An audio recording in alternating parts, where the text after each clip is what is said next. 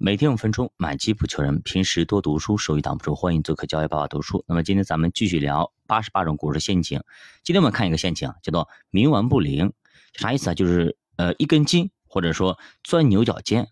就是每次呢，呃，我们打个比方嘛，比方说我们小的时候，我们有这种想法。当你发现我们在做题的时候，考试的时候，发现自己的答案呢跟前后左右还同学都不一样的时候，一定会对自己的答案产生怀疑。因为咱们学校教育啊，特别是中国的教育，就是大家一定要相同，所有的考试答案全部都有标准答案。然后呢，老师就是权威，老师说，哎，这答案到底是对还是错？你为了获得好成绩，还不得不迷恋于权威，这让我们从根本上就失去了独立思考的基础。所以说，那些学霸成绩非常好的，在学校里可以可以说是经常是拿第一名、拿拿拿奖的。考试特别牛的那些人啊，那么他们在咱们投资市场上反而呢成绩一般般，特别一般。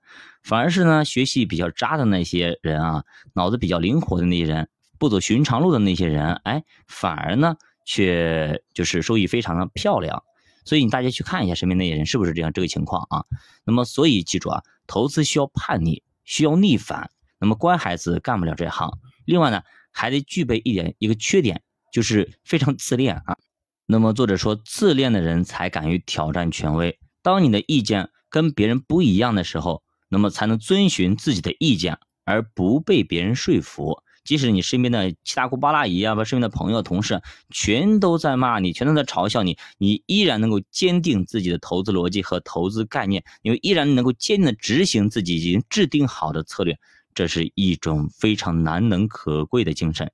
你看，生活中的缺点啊，成全了投资中的优点，而生活中的优点却成了投资中的致命的伤。那么，你要怎么去克服这个缺点、这个魔怔呢？需要你不断的学习，来增强自己的知识储备。那么，当你成为了学霸，看到别人的学渣跟你答案不一样的时候呢，你就会有这份自信。另外呢，要把自己的判断记录下来。当自己意志不坚定的时候呢？回来看看当当时自己的写下的理由，我当时这种情况我会是怎么办呢？最后结果怎么样了？让过去的你为现在不坚的你来打打气。那么其实这个有点相当于我们读历史来明智的意思，对吧？那么不是以史为鉴吗？等等等等，就这样子。我们可能没有经历过这事情，那我们看看古人他们有没有经历过这事情，让他们呢给自己来做一个参考或者一个建议。再有一个就是不给自己财务压力啊，比方说你始终处于半仓的状态，这个时候你就能够客观的看待行情，客观的看待你身边的所有的一切，来客观的对待自己的内心的想法，而不会有很多的偏见。但是如果你一旦满仓，所以说市场稍微一波动，说实话啊，你心里都会慌，那么大部分人都会慌，是我，我可能也会慌，懂吗？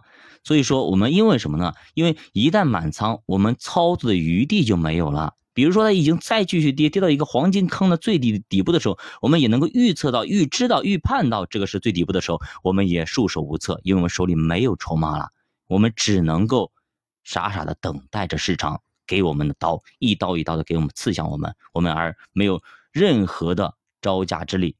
你说我们慌不慌呢？好，下一个陷阱就是悲观的想法啊。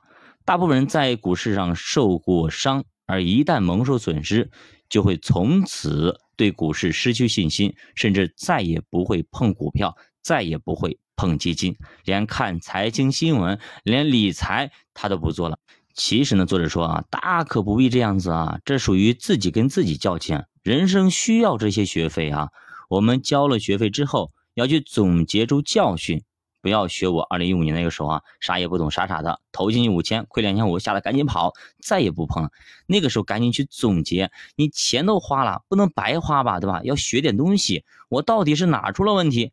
这样呢，你才能够在下一次的投资中来避免这样同样的错误，避免在同一个地方跌倒。每次投资总能够总结出一些得失。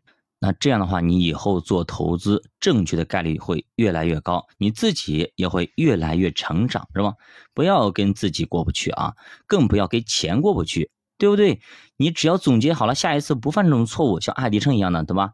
他已经一千次的失败呀，对不对？一千零一次他成功了，所以说他并不认为这是失败，他只是说这种方法已经帮我排除了这种材料不适合做灯泡的灯芯，就这么简单，他觉得很很愉快啊。